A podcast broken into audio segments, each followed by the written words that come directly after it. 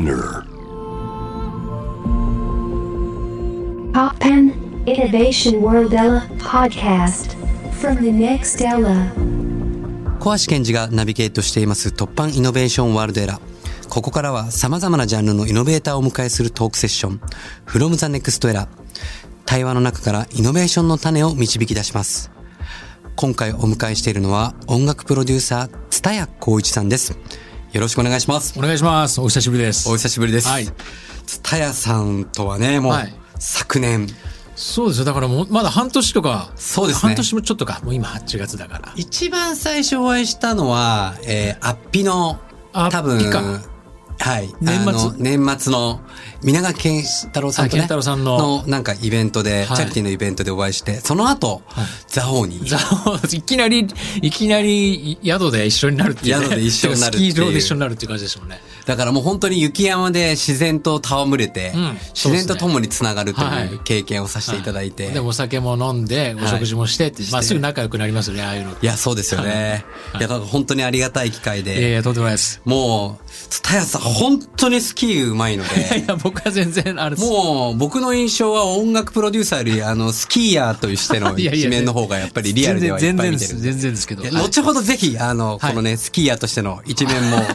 せっかくなので、はいあの、皆さんに、あの、会話見ていただきたいなとはい思うんですけども、まあ、ツタヤさんといえば、えーオフィシャルヒゲダンディズム、米津玄師さん、ゆきさんなどなど数多くのミュージシャンの作品で活躍されている、もうスーパー音楽プロデューサーでございますが。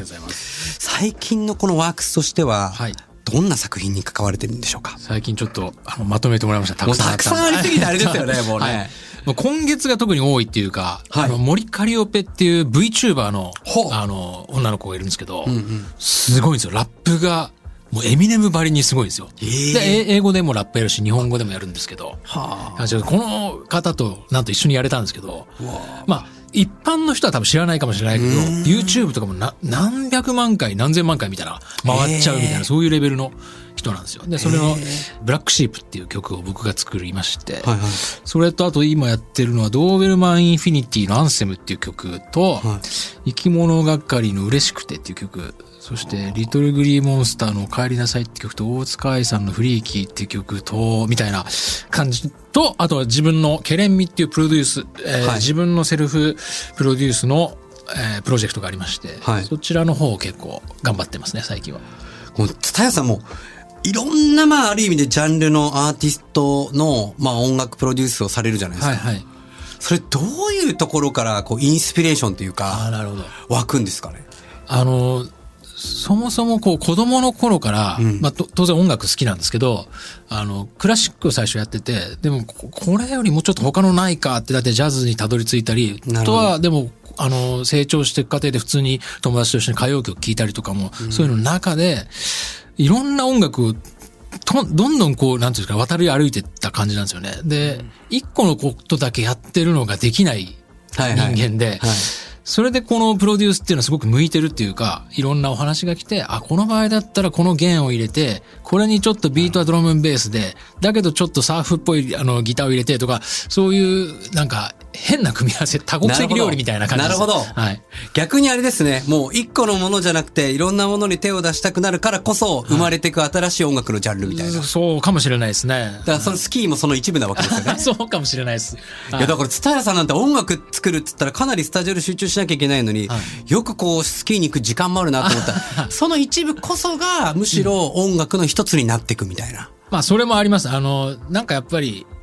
当然、雪山とかもそうですけど、自然にいるとすごくこう、インスピレーションあるじゃないですか。わかります。僕も。小橋さんが一番分かってると思う、ははい僕も。クリエイティブの一部は必ず、かなり自然からいただいてると思ってます。ですよね。はい。なんか、いろいろ考えるし、やっぱり時間もあるし、気づくことたくさんあるし、はい。と特に本当雪山って本当に僕の中では、あの、なそんなに、あの、アウトドアの趣味がない中で、すごくこう自然を感じられるところなんで、えーあの、しんしんした雪のあの、防防音になり、なる感じっていうか、地元が札幌なんで、それを思い出すところもありますね。なるほど。ああ、やっぱりだからそういうこう、まあ子供の時のこの原体験みたいな、はいまあある意味静かな中からこう生まれていくいろんな音、うん。ね、それこそ都会に出てくと音は変わってきますよね。はいはい。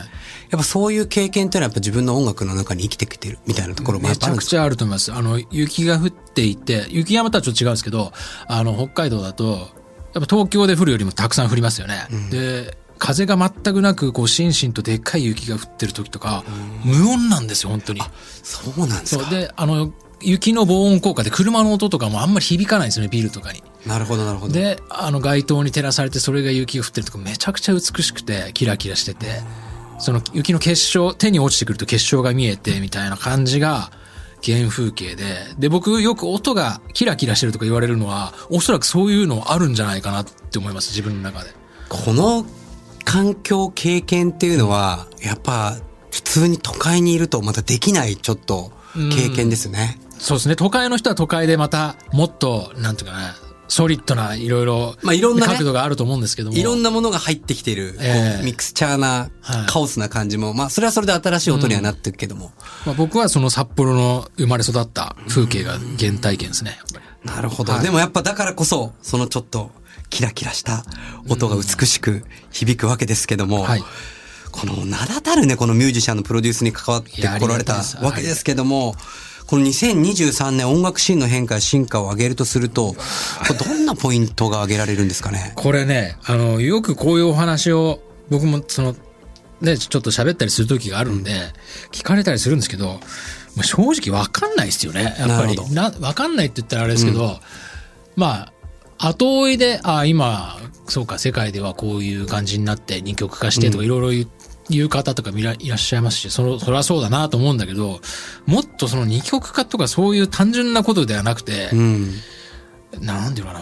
な。もっと多様化してる感じがしますね。先ほどのね、VTuber のん方がもうすごい音楽を作り始めるとか、うんそう。本当に素晴らしいんですよ。それクオリティも高いし。でも、それ知らない人もたくさんいるじゃないですか。だから、本当に多様化してると思いますね。で、サブスクのトップチャートに入ってる曲だけじゃなくてもヒット曲が実はあって、っていう感じがしますね。なんか、ヒット曲とそうじゃない曲の二曲化っていう風に、単純にそういう言葉では、あの、語れないというか、ん本当一部ではものすごい盛り上がっている音楽とかもあるし、例えば崎山宗志くんとかが、あの、彼はシンガーソングライターとして、すごく素晴らしい作品を作っていながら、最近だと呪術呪術廻戦とかもやったりとかもしながら、でも、パスタスタっていう、はいなんて言ったらいいんだろうな、彼らは。まあ、トラックメーカーが何人も集まった、最新鋭のサウンド、最先端のサウンドで、もう、本当洋楽のそういったサウンドを作ってる人に何も負けない音圧とソリッドさ、本当最先端の音楽なんですけど、そこにフィーチャリングで参加したりとか、すごく自由に崎山くんが活動してる感じがして、それぞれで本当にヒヒットしてる、例えばヒゲダンとか、うんキングヌーとか、まあ、米津くんとか、トップアーティストも面白いことやってるし、そうじゃなくて、そその中堅っては言わないけど、もっと自由にやってる人たちも本当たくさんいて、それが世界中で、あの、そういうじ状況があるなっていう感じがしますね。長谷川博士くんとかもそうだし。なんかこう、お音楽をそこまで詳しくない人からすると、まあジャンルってずっと変わってないように感じる。例えばロ,、うん。ロック、ん。レゲエ、はい。ヒップホップはい。みたいな、ええ。ありますけど、新しいジャンルみたいのって出てきてるんですか？あめちゃくちゃあると思います、それは。これもまた難しいところで、本当に新しいものって、おそらくヒップホップ以降出てきてないと思うんですよ。うん。トラップとかもそのヒップホップのある種サブジャンルっていうか、まあ確かにうん確かにそのフローの変え方を変えた。変えたで、あの、サウンドの作り方を変えたっていう。でも、根本としてはヒップホップみたいな。大きく変わったのは多分ヒップホップ以降まだないと思うんですけど、でもサブジャンルみたいなのが、例えばカラーベースとか、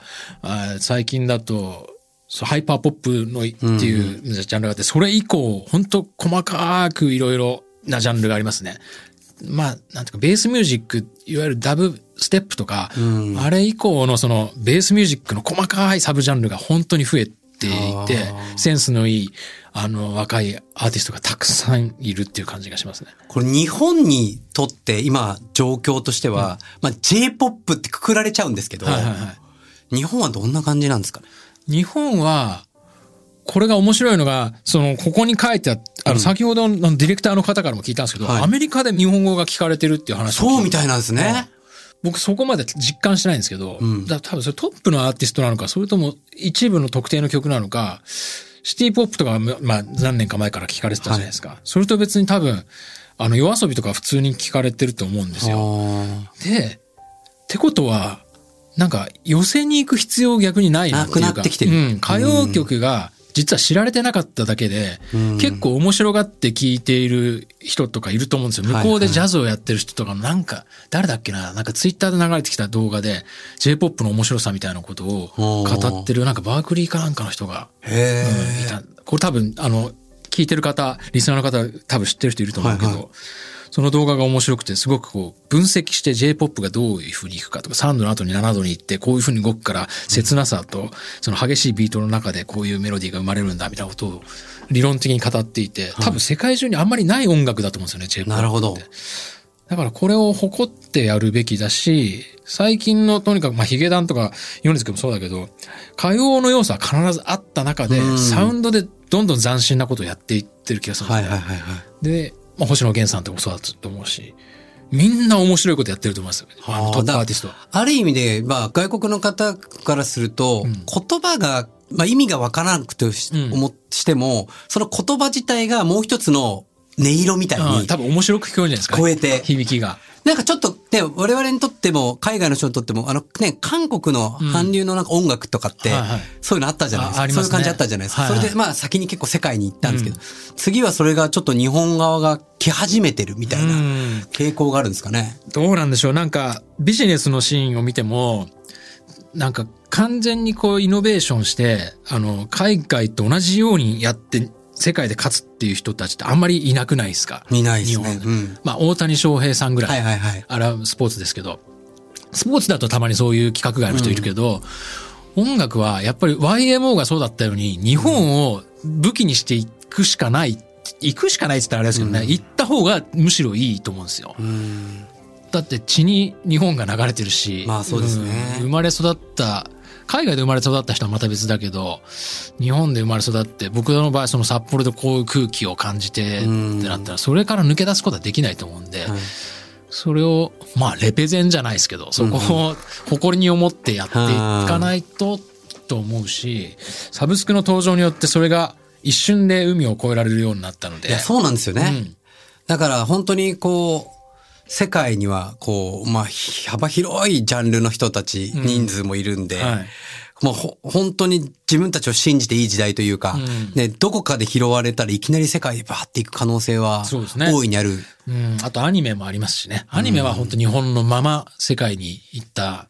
文化だと思うんで、うん。うん。まあ夜遊びとかもまさにそうじゃないですか。アニメの効果もあると思うし。うんちょっとせっかくなんで、まあ、いろんなところでお話しされていると思うんですけども、はいそんなツタヤさんが、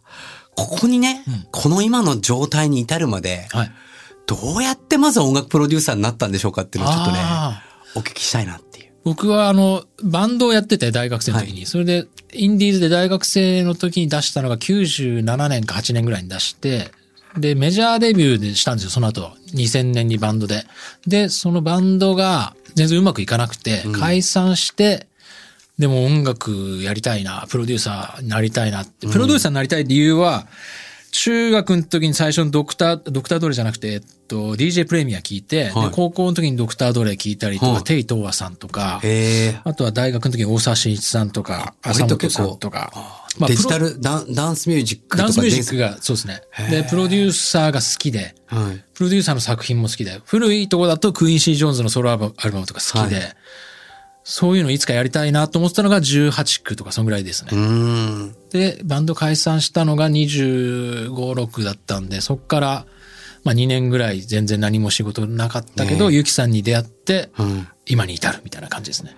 いやー、普通ね、あの音楽プロデューサーになりたいって人はね、いくらでもいるんですけど、はい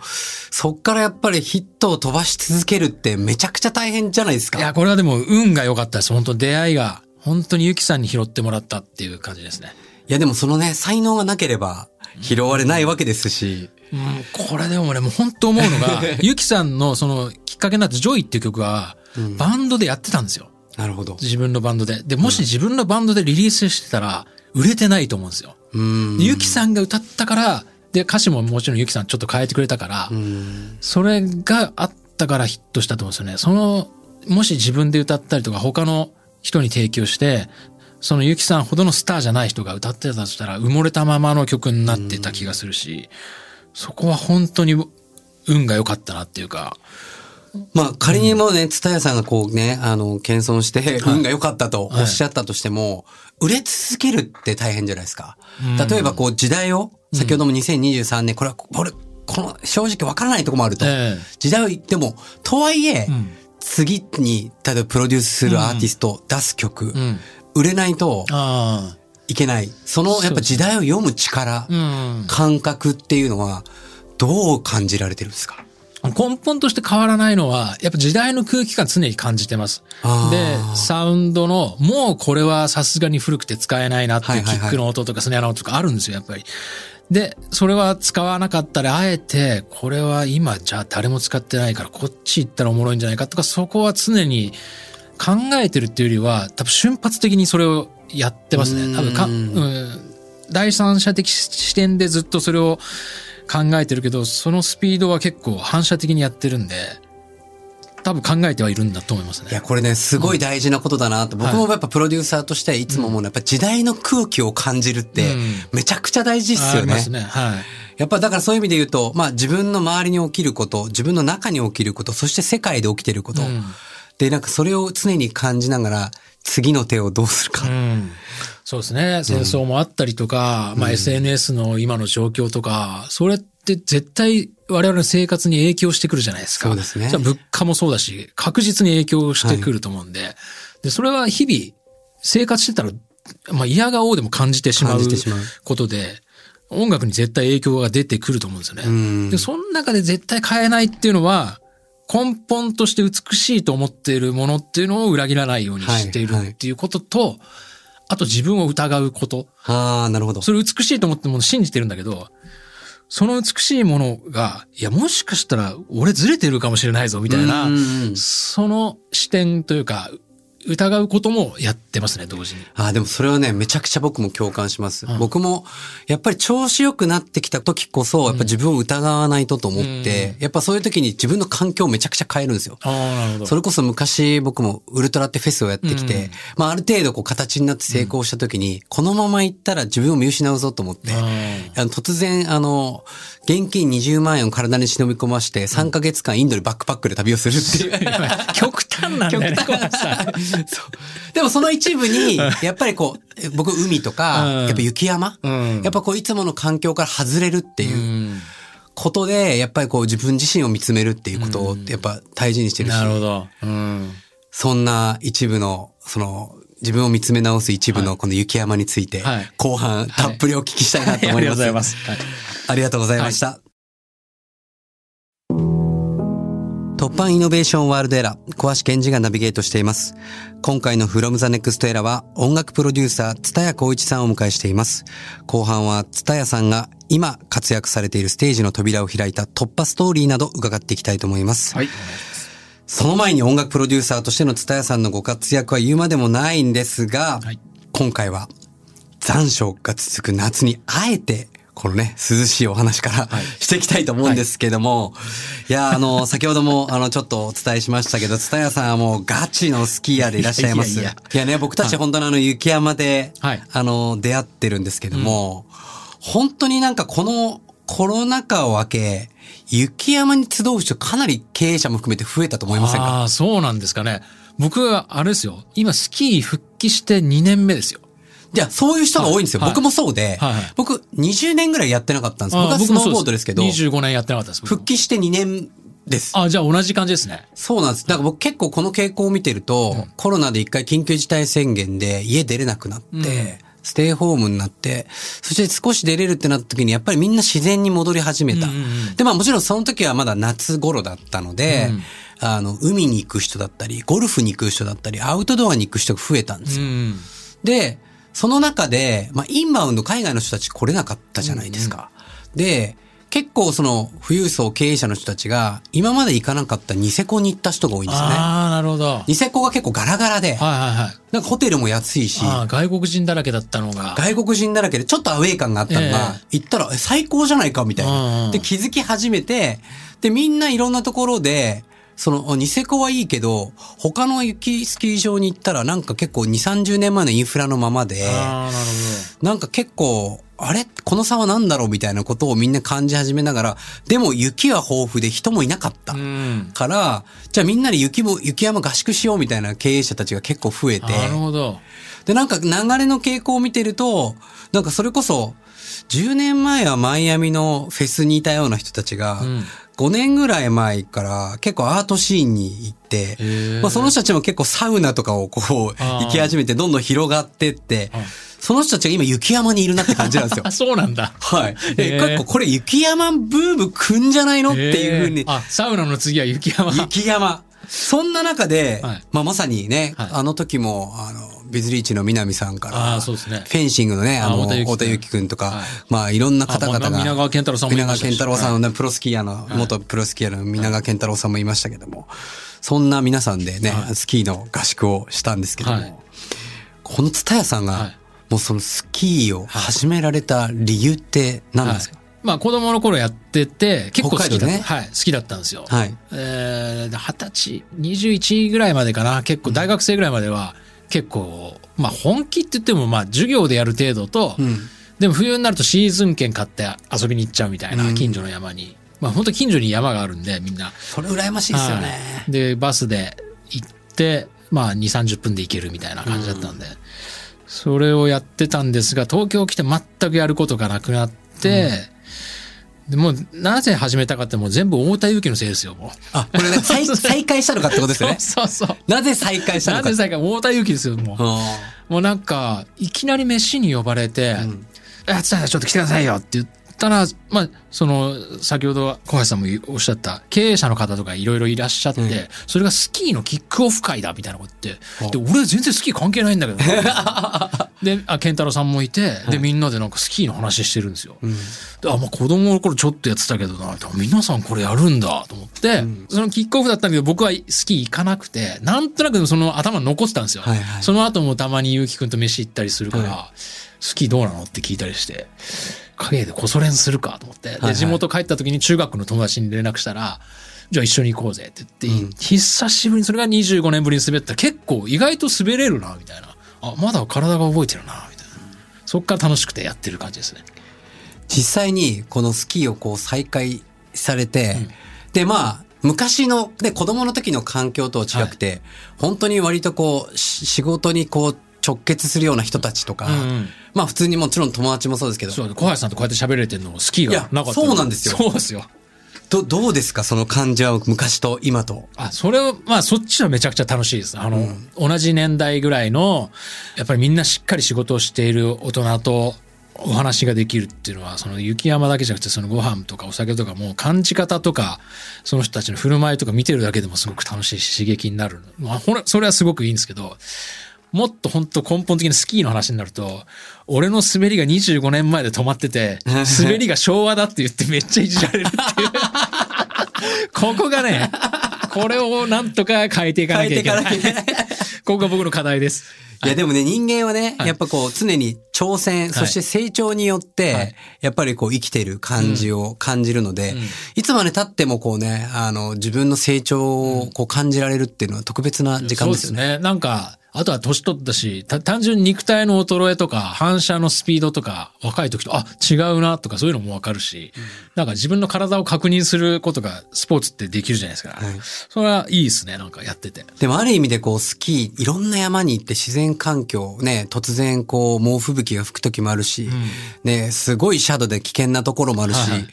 ある意味での毎回毎回何かしらのところから生還をしてる感じなわけじゃないですか。そうですね。死ぬ、死んでもおかしくないですね。かしくない状況は必ずあるわけじゃないですか。うん。そんななんか究極の集中状態の中で、こうな乗り越える感覚、毎回乗り越える感覚ってはい何か感じてられることありますか？ああ、そう、集中って意味では、乗り越えるっていうのとはちょっとあれかわかんないですけど、集中するの多分僕好きなんですよね。はいはいはい。多分。で、今までやってきた趣味も全部集中するもので、なる例えばダーツ昔ハマってる時あったんですよ。うん。であれも3投しか投げれなくて、はいみたいな。で、それでね、おかしいぐらいやってて、半年ぐらいでもう結構プロに勝っちゃうみたいな感じになっちゃうすごい集中力ですで、やりすぎて、はい肘壊して投げれなくなっちゃったんですよ。なんか、イップスになっちゃって。ピピアノ弾けないじゃないですか。ピアノ弾けなくなっちゃったんですよ。で、やめちゃったんですよね。で、イップスになってね、なんか、全部こう、まあ当然狙ったところに飛ぶんだけど、床に投げちゃうようになっちゃったんですよ。ゴルフのパターのイップスみたいな。はいはいでそれし集中してるの楽しかったんですけど、あれ俺何やってんだろうってある種途中で気づくみたいなとこがあって、野鳥撮影にハマってる時もありましたね。すごいっすね。これはもう、あの、マイナス20度の中、釧路湿原に行って、あの単調ずると大足がこう、戦ってるところを写真撮るみたいな。はいはい。マイナス20度で30分待つみたいな、そういう。いやでものめり込みやすいってことですね。そうです、そうです。はい。多分僕今聞いてるとその集中って、もう本当に一種のこう瞑想状態じゃないですか。そうですね。はい。だから脳脳汁が出てます、きっと。ですよね。で、ある意味でこのマインドフルネス、んその状態を作る、要はゼロ、子供の時になんか、その心身と雪が降ってる中で、ん集中してゼロになってる、その状態を自ら作り出してる、んじゃないのかなっていう。そうです。多分ね、えサウナにはまる人とかも、あるある種なんか脳でなんか出てると思うんですよ、きっと。僕は、僕サウナやってないからわかんないですけど、あとヨガとかね、おそらくそうだと思うんですよ。すごく集中して。で、それを勝手にやってるんだと思うんですよね。あの、それが楽しいっていうか集中するのが。いや、それはだからね、本当に今聞いて思ったのは、自然にやられてる、なんか超人の秘密って本がありまして、はい。要はエクストリームスポーツとか、その究極の、まあ、ある意味での死と隣り合わせのようなしてる究極のスポーツをやられてる方って、常にそのゾーンっていうか瞑想状態に入るようになっていて、例えば崖から飛び降りてパラシュートを開くみたいな、たった本当に1秒ずれたら死を伴うようなものなんですけど、その数秒が何週間も続く幸福の状態を作り出すらしいんですよね。なので、きっと多分その無意識に人はこう自然の中に今求めて入ってってる。これ雪山が言ってんのも、やっぱコロナが起きたことによって、まあある一種のこの死をこうみんなで感じた。うんそして、ね、外側の情報じゃなくて、自分のこの内側うんをなんかみんな無意識にやっぱり知りたいと思った。なるほど。中で多分、まあ、自然とつながることによって、何かと一体となって、まあ、マインドフルネスの状態を作るっていうのはなるほど。今無意識にみんな行かれてるんじゃないかな。そうか。そうかもしれないですね。もうずっとコンピューターの前に座ってるし、そういうのもあるかもしれないですね。もしかしたら。でもなんか、そんなところから、こう、やっぱり出てくる音楽、ちょうどこう2年前から、雪山にまた戻りったっていうことなんですけど、自分の中で音楽のこう変化って生まれてきてますか、うーんと、よりでも、さっき聴いてもらったケレンミの曲もそうですけど、すごくこう自分のししまあ、深淵を覗くじゃないですけど、そういうことするようになりましたね、なんか。というのは、今までプロデュース業を二十何年かやってきて、自分に仕事として向いてるとは思うんですよ。はい。人のいい部分を探して伸ばしたりとか、苦手な部分を克服して、一緒にしていったりとか、で、ヒットを目指して、輝くことを目指して作品を作るお手伝いをするっていうのは、はい向いてはいるんだけど、多分結構できちゃうと思うんですよね。もう経験もあって。はい。で、そうなってくると、まあ、ルーティーワークじゃないですけど、んそそういうつもりはない、いいけど、もしかしたら、あ、綺麗に上手にやっちゃってるな、みたいな瞬間ってきっとあった気がするんです。でも本質としての、さっきの、えー自分が育ったえー札幌のその街灯を見てた少年時代の時の、俺から見て今の自分がダサくないかな、みたいな、そういうことを考えるようにめっちゃなって、自分自身をまた疑うっていう。そうですね。だから、最近のケレンミの曲は結構、その初初期衝動みたいなとことを結構思い出して、少年時代に帰るみたいな特攻が多いですね、今は。まあ、ある意味、雪山の、こう、経験が、自分を、こう、少年時代を、こう、思い起こしてくれるみたいな。そうですね。本当中学、高校の時一番ハマってたんで、スキーは。うん。そういう意味では、じゃあありがたいそうですね経験ですね。めちゃくちゃ子供の頃思い出しますね。いや、そんな蔦屋さんが、はいね、もう本当に数々、この、プロデューサーも含め人生の中で、壁を突破してきたわけですけども、はいこの、蔦屋光一さんが今活躍しているステージの扉を開いた突破ストーリーをぜひ聞きたいんですけども、まあその前にぜひちょっとお知らせなどあったら、あ、お知らせはですね、もう最近は、えーっと、たくさんやってるんですけども、まあ、直近ではそのケレンミの曲、先ほど聴いてもらった曲は、あの、ぜひ皆さんにたくさん聴いていただきたいのと、まあ、森カリオペもそうですし、ドーベルもそうだけどリ、リリースがたくさんあるので、よかったら僕の SNS だったりとか、僕の所属しているアゲハスプリングスっていう事務所のはい SNS をチェックしていただければ、えー最近の動向もわかりますので、ぜひよろしくお願いします。それでは、はいその突破ストーリー、そしてその時に蔦屋さんを支えた、勇気づけた一曲もぜひその後ご紹介いただけたらと思います。これ、あ一曲ってなると、もう、やっぱりこれは、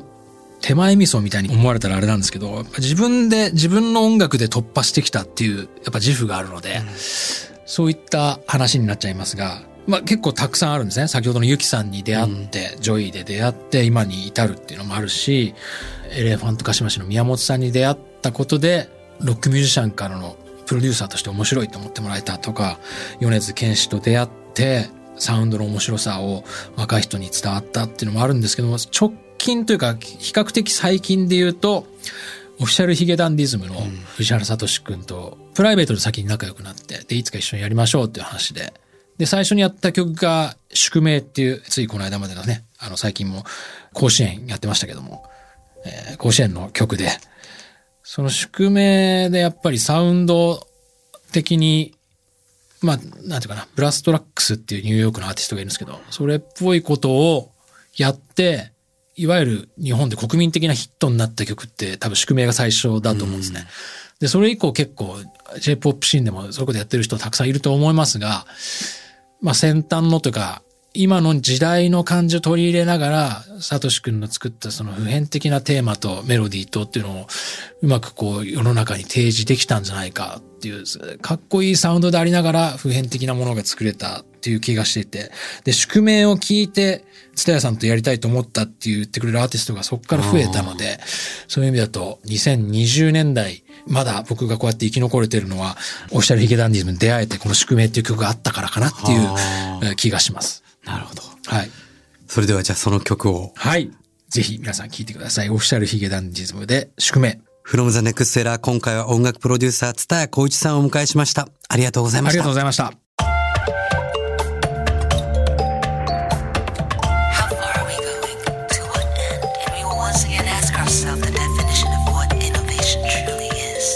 You're listening to J-Wave Innovation World Era podcast.